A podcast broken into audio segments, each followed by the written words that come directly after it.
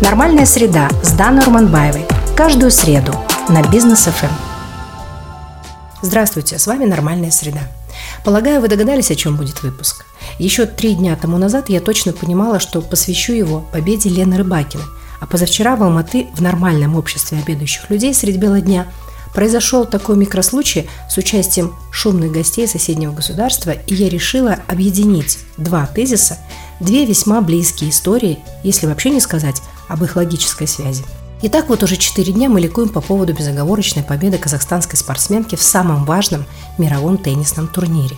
А самый престижный трофей просто будоражит сознание казахстанских болельщиков лишь одной только мыслью, что он наш. Молодец чемпионка Рыбакина и не только мощной игрой, красивыми подачами и стоическим самообладанием, но и оперативностью. Уже через несколько часов она дала достойный ответ на массу сомнений и вопросов относительно ее принадлежности и конечного бенефициара победы. Коротко, ясно и, заметьте, гуманно Елена дала такие внятные комментарии, что хейт, провокации и страсть к сенсации в момент были нивелированы. Я давно играю за Казахстан и считаю себя гражданкой Казахстана. Елена показала и свой синий паспорт, и удостоверение личности. С этой частью информационного взрыва наше общество справилось, а вот отголоски пока еще фонят.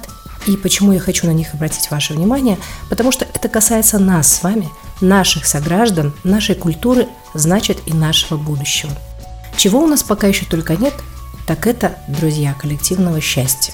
Да, можно парировать, защищаясь фактами о социальном неравенстве или о массе вопиющих нарушений законов, но даже эти слабые стороны общества не могут быть причиной отказа от коллективного счастья.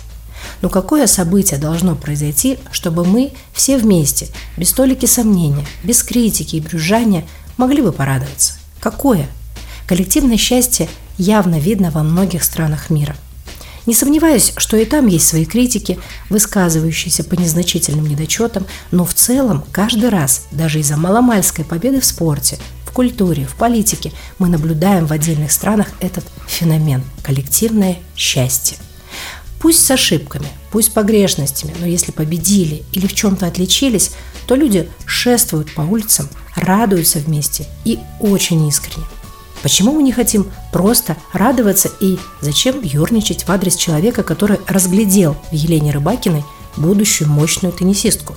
Зачем смешивать в одну кучу свои незнания, конспирологию, домыслы и гражданские претензии совершенно отдельной темой жизни с уникальной победой в мировом состязании?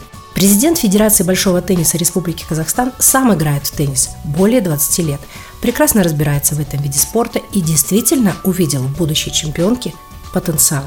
Увидел, поверил в нее, помог с гражданством, не форсировал события и дождался такого выдающегося результата. Можно сказать, что он осуществил свою мечту и тоже заслужил эти лавры. Почему нельзя всем вместе выразить радость и поддержку как спортсменке, так и ее команде?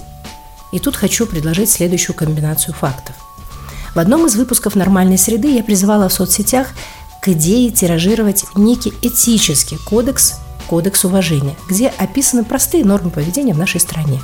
Инициативу поддержали многие, и сейчас идет ее масштабирование. И все бы хорошо, не сталкиваясь мы с вами с ситуациями, когда сами граждане Казахстана тоже ведут себя в общественных местах не самым лучшим образом – только вчера я не прошла мимо оголтелой шумной компании, напомнив, что в нашей стране не принято так себя вести.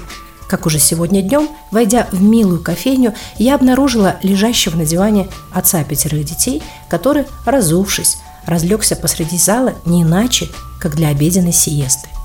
Мимо этого невежды я тоже не прошла. Обратилась к администратору, который отрегулировал ситуацию одной лишь фразой «У нас так не принято».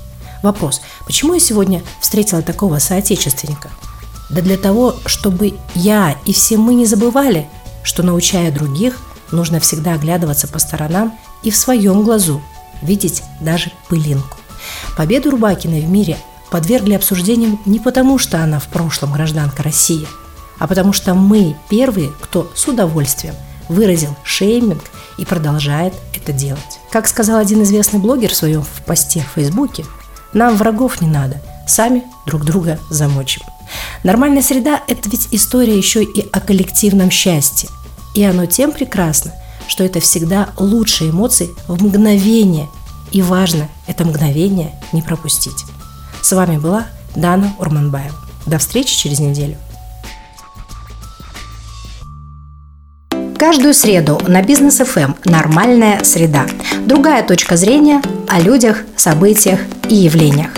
Давайте вместе формировать нормальную среду через понимание. Давайте жить своим умом. Ваша Дана Урманбаева.